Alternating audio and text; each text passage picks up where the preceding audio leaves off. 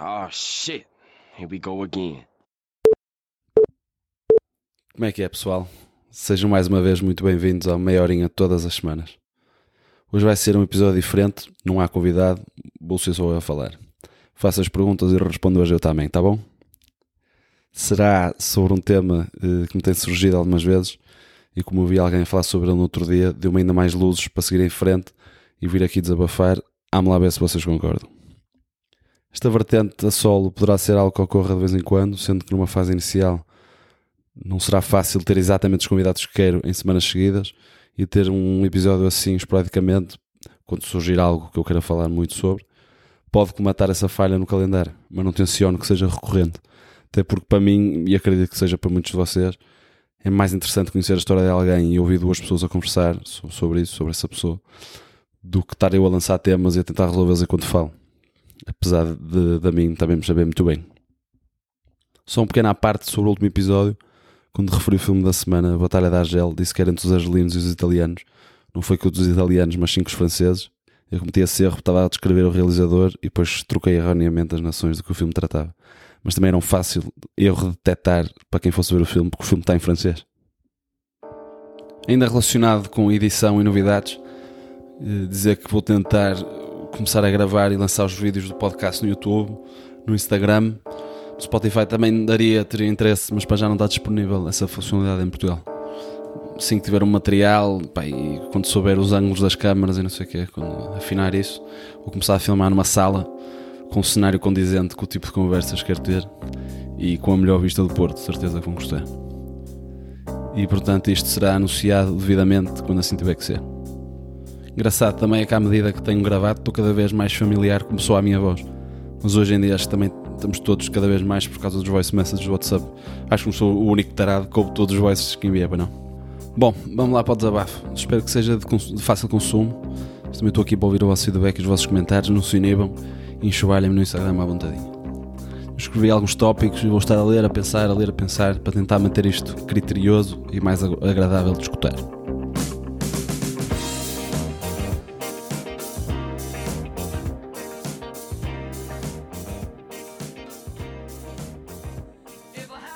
Como poderão ler no título do episódio, a não cultura da criatividade. No outro dia estava a ouvir um podcast da filha do Jordan Peterson.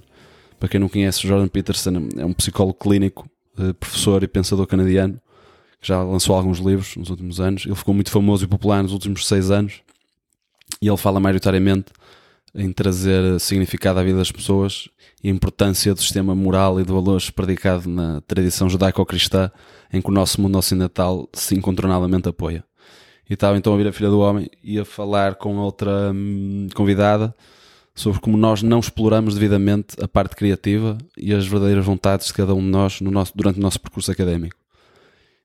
E elas punham esta principal razão, a principal razão deste argumento para elas era a pressão que existe em colocar o ensino superior como a maior meta que qualquer adolescente pode atingir, hum, em ir para a melhor faculdade possível, em ter que tirar uma licenciatura, e certamente cá em Portugal, nos últimos 20 anos, tem havido uma enorme motivação política de o percurso para todas as profissões ser o ensino superior, em ter um bom emprego, entre achas o que é que é bom, é um bocado subjetivo, e em acumular a maior riqueza é possível, etc.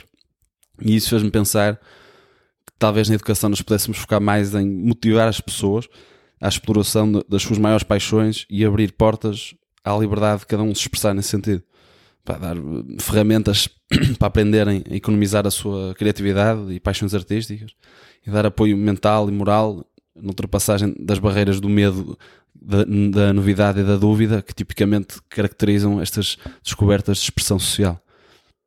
E fez-me também pensar que isto até poderia contribuir para uma maior sanidade mental das pessoas no futuro se sentirem concretizadas e que conseguiram moldar e forjar as suas próprias vidas, o mais de acordo com as suas paixões quanto foi possível.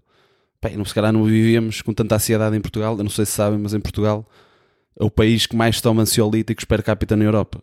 Eh, e estamos sempre com os nossos sonhos desfeitos e desmotivados e desmoralizados, porque nunca vamos fazer aquilo que de facto gostaríamos, e sempre com uma crescente mão de obra uh, qualificada a ter que procurar alternativas fora do país. Para os mais céticos, eu admito, há claramente pessoas mais e outras menos criativas. E este meu foco que eu estou a sugerir também não serviria de fórmula ideal para um futuro melhor para todos. Não é? Eu acredito ser igualmente essencial a preparação que o nosso sistema de educação deveria ter, no que é preparação para a entrada no mundo do trabalho, que, que é essencial para as crianças finas e despachadas, com um sentido crítico, criar bons cidadãos responsáveis e, e prontos para arrecadar com o que são as verdadeiras responsabilidades de ser um adulto independente. Mas quando falo de criatividade e paixões, não tem que ser só artísticas. Pá, mas tipo, trabalhos manuais ou até coisas de foro mental. Porque é que não há um maior foco no ensino em mostrar que não há mal nenhum, nem danifica nenhuma reputação social ou que é impossível ter uma boa vida com um trabalho que pague bem em ser mestre de uma qualquer profissão técnica, como carpinteiro ou eletricista. Onde é que foi a última vez que tiveram que chamar um destes serviços à vossa casa? Foi baratinho, não? Pá, ensinar que são cargos que esses, por exemplo, são cargos valiosos para a sociedade e que uma carreira num cargo destes aparentemente modesto para os nossos tempos de hoje é na mesma de valor e que ficar num mesmo sítio a trabalhar a vida toda é igualmente honroso e digno. Pá, era, é basicamente é mudar este paradigma da, da, nossa necessidade de estar sempre a melhorar e criar currículo. Pá, que não é preciso estar sempre a mudar de cargo e de empresa e estar sempre à procura da atenção e validação dos outros por um percurso brilhante que estamos a fazer, né?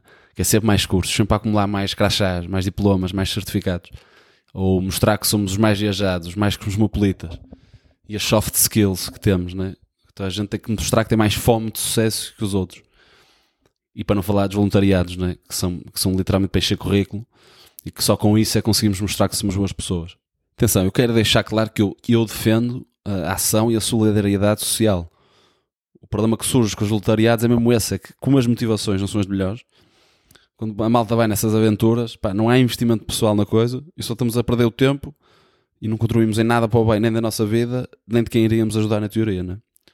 Eu acho que um exemplo, certamente, o pessoal da minha geração já testemunhou, é típica miúda de 19 anos, e agora desculpa-me estar a ser sexista, que vai num voluntariado de 3 semanas ou um mês, para um país do terceiro mundo em África, e passa o tempo todo no Instagram a, a publicar a sua virtude e bondade, sempre à espera desta aprovação e apreço de toda a gente, e o bem maior ou a causa maior que foi lá fazer fica por ser feita. Porque não havia de facto essa vontade, a única vontade era mostrar que lá estava. Pá, e depois no fim não se constrói nada de jeito, porque nunca dedicámos tempo suficiente pá, à mestria ou, ou ao envolvimento total com algo que devêssemos ter paixão por. Pá, depois por causa disso somos todos iguais. Estamos sempre a tentar fazer estas coisas, não é? Mais voluntariados, mais cursos, mais certificados, não sei o quê. Depois somos todos iguais porque só se, focamos muito em pôr aquilo no currículo em vez de ter a, o coração na coisa quando lá estamos. E depois esta tal vantagem sobre a concorrência que estamos a tentar obter fica ainda mais difícil, porque depois é difícil distinguir. Não é? Porque é que há aquele pensamento de este gajo tem X, 3 certificados, dois voluntariados, um Erasmus, já trabalhou na Austrália. Pá, porque é que tem que ter mais valor que uma pessoa que se dedicou a vida toda a uma coisa num sítio? Isto que eu digo da mestria não tem que ser só em trabalhos manuais, não é? Isto são coisas essenciais para, para, para a estrutura da humanidade, para a sociedade.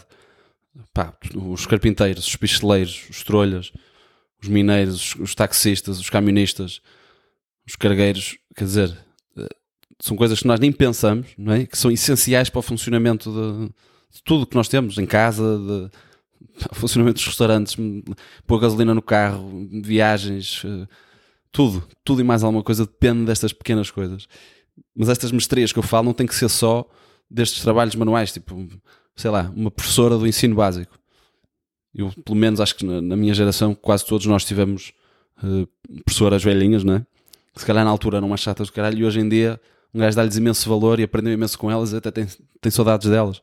Pá, porque passavam a vida a fazer uma coisa e sabiam, depois sabiam quando é que deviam uh, pá, dar, dar espaço aos miúdos, quando é que deviam ser duras, severas, e isso, isso consegue-se ver na, em todas, todas as facetas profissionais, não é? Não tem que ser só em trabalhos manuais.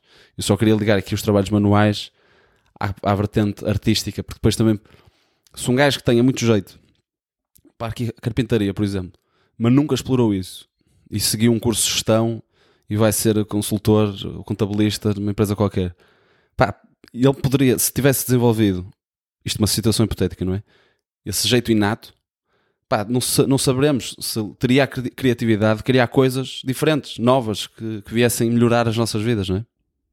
Porque o bom de criar coisas é que há que ter um skill e ser mestre de uma, de uma função, não é? De uma, de uma capacidade.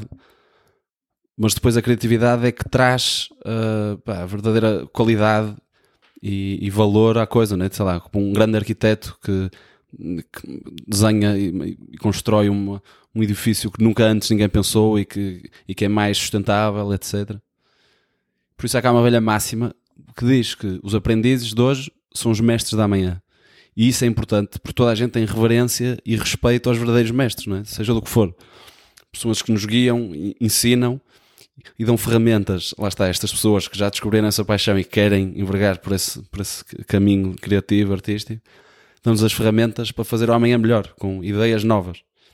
Mas sabendo preservar o que de bom foi feito no passado, que é isso que depois permite passar estas tradições e estas ferramentas e esta hum, ligação mestre-aprendiz de geração em geração, não é?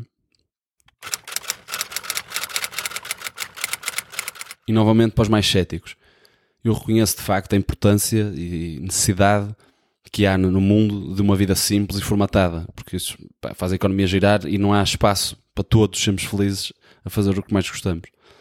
Mas se calhar se desbloqueássemos o leque de possíveis vias de trabalho alinhadas, mais alinhadas com as paixões de cada um, pá, poderíamos aumentar o gosto pela arte e pela, pela criatividade. Eu digo até culturalmente, a nível nacional.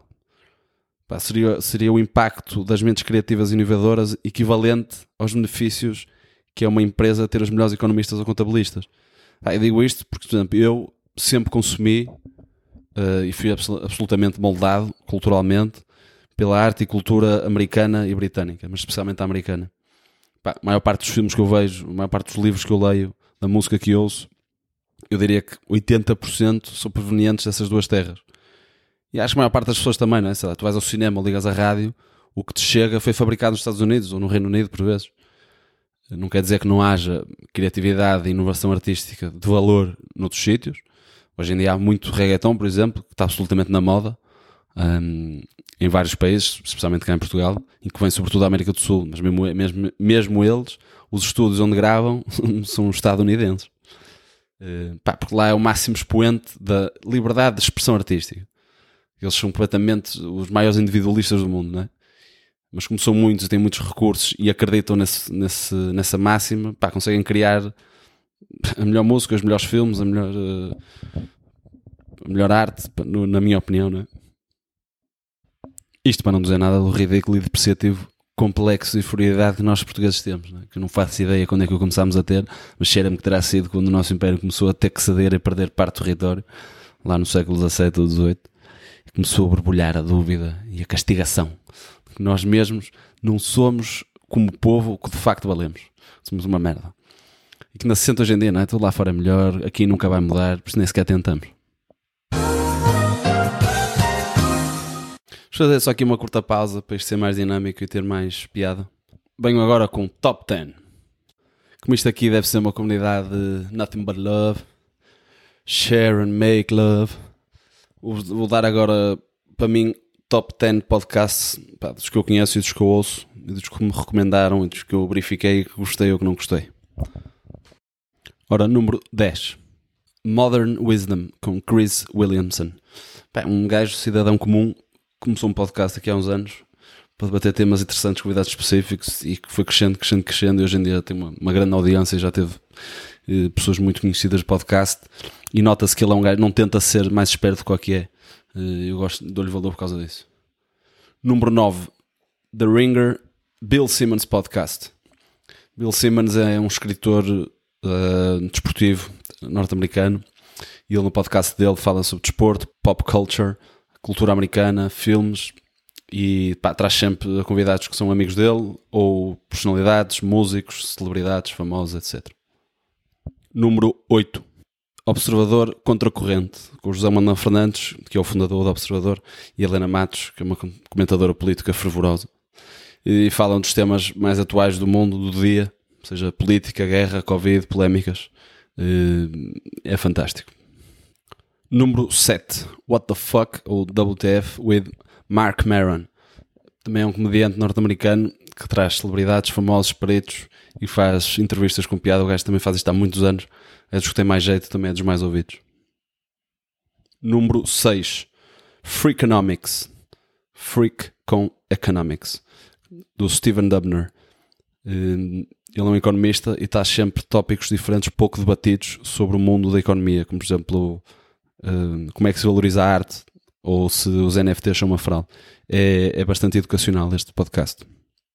Número 5. Making Sense, com Sam Harris. Sam Harris é um escritor e neurocientista norte-americano e traz sempre deliberações muito bem pensadas sobre temas que o preocupem e tem sempre uh, conversas com pessoas interessantes e peritas numa área específica. É, este é dos melhores. Número 4. The Tim Dillon Show. É um comediante, Tim Dillon, norte-americano. Pá, é o podcast de comédia mais hilariante que eu já ouvi. O gajo está uma hora a dizer estupidezes, só terreis, é um exagerado do caralho o gajo. Número 3. Lex Friedman Podcast. Mais um cientista que trabalha com inteligência artificial no MIT e tem sempre convidados diferentes e faz perguntas muito diretas e profundas. Nota-se que o gajo prepara muito podcast, é muito formato de entrevista, eh, mas, mas, mas é, é bastante educacional também e super profundo. Fala de filosofia, consciência, amor, história do mundo, tudo. Número 2. Jordan B. Peterson Podcast. Já o apresentei na introdução deste episódio, por isso não vou a falar muito sobre ele. Mas os seus podcasts para mim são autênticas aulas Uh, pá, ele tem um vocabulário exímio e, e uma, uma, leitura da humanidade uh, inigualável. E os convidados que ele traz são sempre igualmente peritos ou que estão a falar. Tem convidados de toda a parte, mas exploram sempre o que é que essa pessoa fez ou, ou, ou porque é que as ideias dessa pessoa são fascinantes. Número 1 um, The Joe Rogan Experience. É o podcast mais ouvido do mundo eh, com o Joe Rogan, que é um comediante, antigo host do Fear Factor e atual comentador da UFC. o gajo tem conversas duas, três horas com variadíssimos convidados num ambiente altamente informal pá, e tem imensa piada, aprende sempre imenso porque ele consegue puxar o melhor de, de cada convidado. E foi, foi, o primeiro podcast que eu comecei a ouvir e foi o que me puxou para vir, para vir fazer um. Podem ouvir todos no Spotify, eu vou deixar na descrição deste meu episódio o nome de cada um bem como o nome do livro, filme e álbum da minha rubrica do fim, para por, por acaso vocês se esquecerem no fim do episódio não terem que voltar atrás, assim têm os nomes todos e conseguem ir pesquisar na descrição do episódio.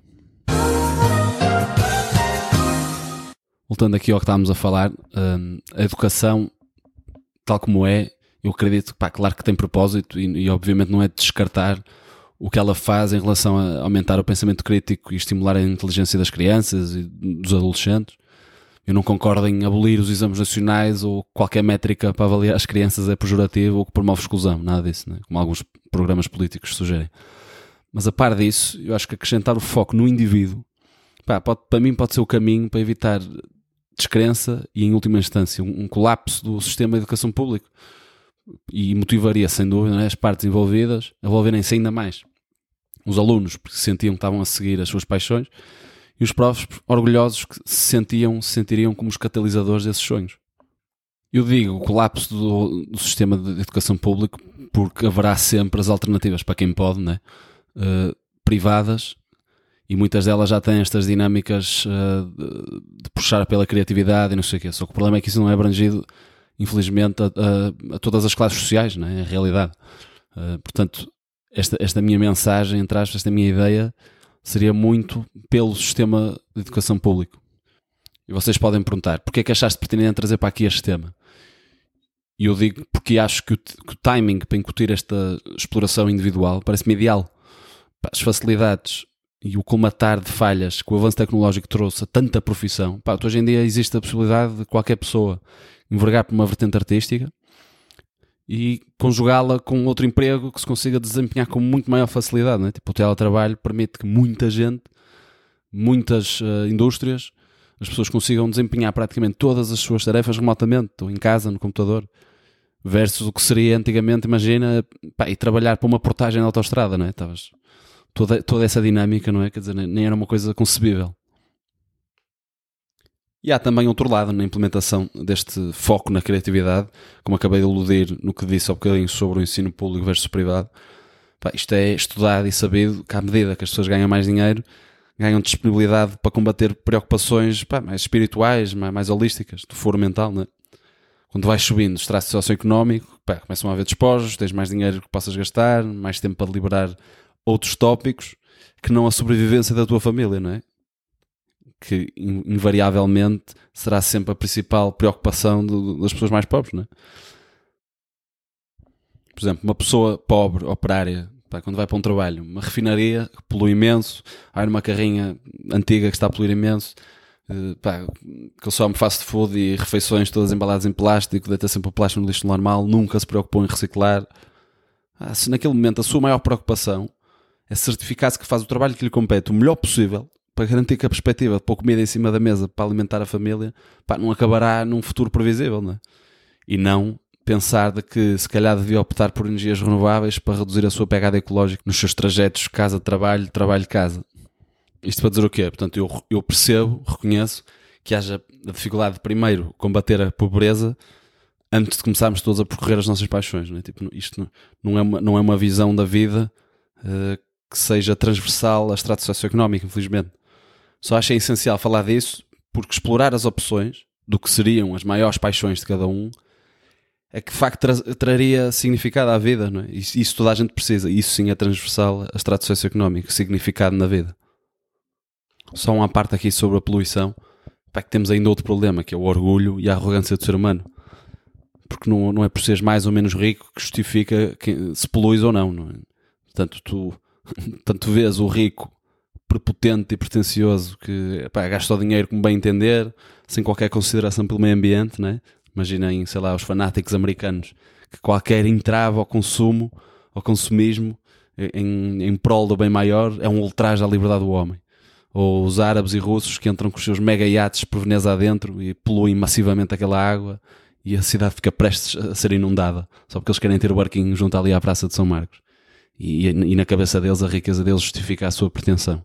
Depois também vês alguns campónios e hillbillies pá, que passam a vida na mesma terra e que acham que aquilo é tudo deles, nunca tiveram que se preocupar com os recursos das suas terras, que acham que, que, que nunca iam sair de lá e que aquilo era infinito e tratam aquilo sem pudor, nunca tiveram preocupações de reciclar na vida, gastam água à torta e direito para o mínimo das tarefas, deitam um lixo todo no chão, cospem para o chão, pá, beatas, chicletes, tudo no esgoto não sei o quê.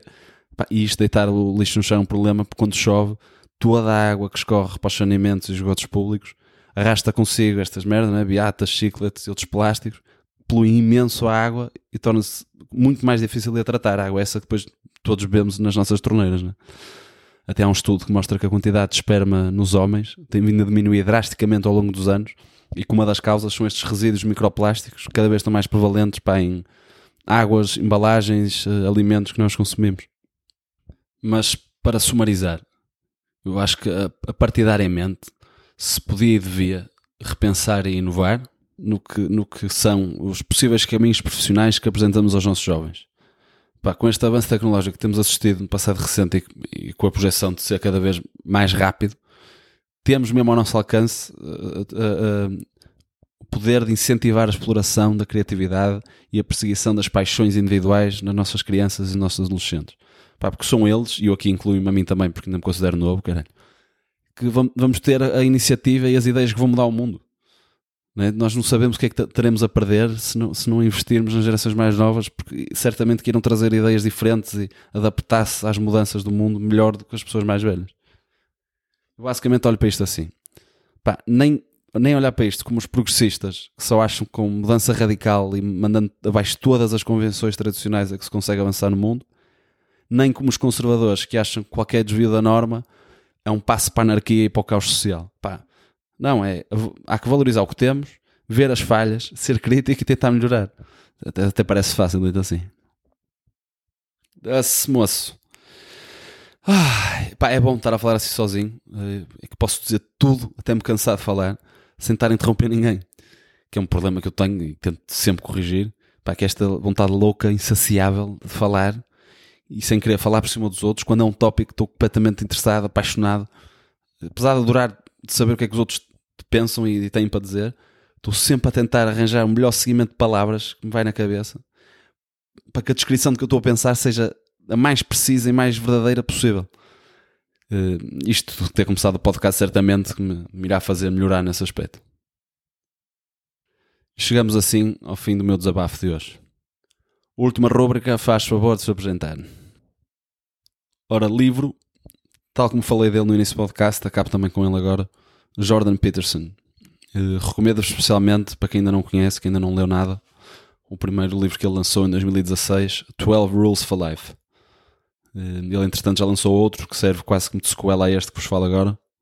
Uh, pá, com o título destes, até parece um, um, livro de autoajuda e life coaching, mas é muito mais do que isso. Aliás, não é nada disso. Uh, é basicamente um guia de educação e atitude perante a vida. Portanto, basicamente, um, ele quer dar as melhores ferramentas para encarar a vida, de acordo com as máximas que ele acredita, não é?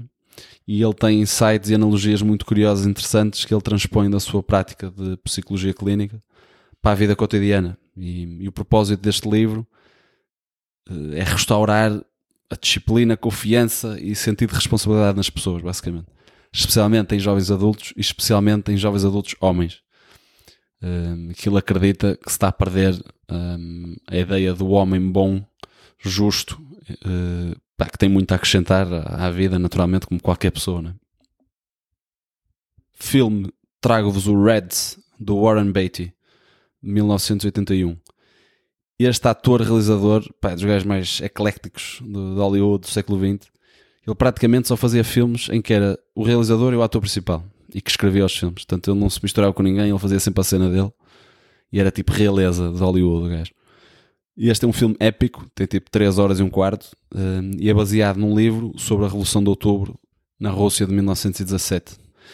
E este filme retrata a vida de um jornalista americano que vai para a Revolução um, comunista na Rússia e que se namora com esse ideal comunista e fica com a esperança de o trazer de volta para os Estados Unidos. O filme retrata essa, essa batalha interna e externa dele. O filme é muito bem feito, é assim um bocado poético, uh, mas é magistral, é impacável. É muitíssimo bem protagonizado e o elenco conta além do Warren Beatty com Paul Sorvino, Jack Nicholson, Diane Keaton, Gene Hackman, pá, que são só dos melhores atores da segunda metade do século XX, é? americanos. Finalmente, álbum.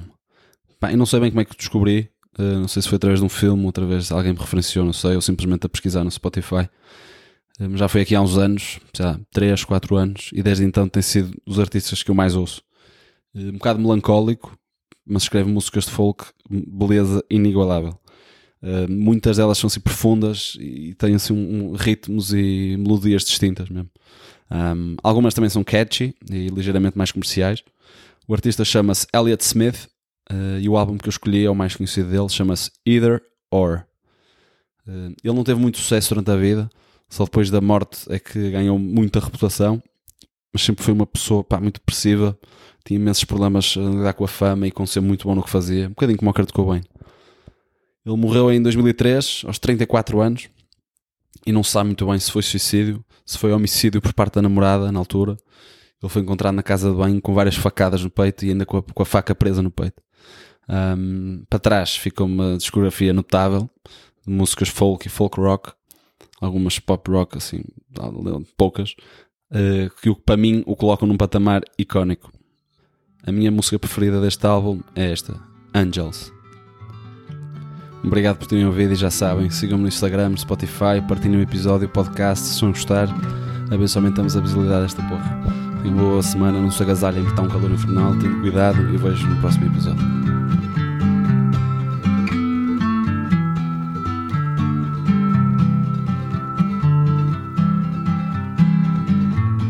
Someone's always coming around here, trailing some new kill.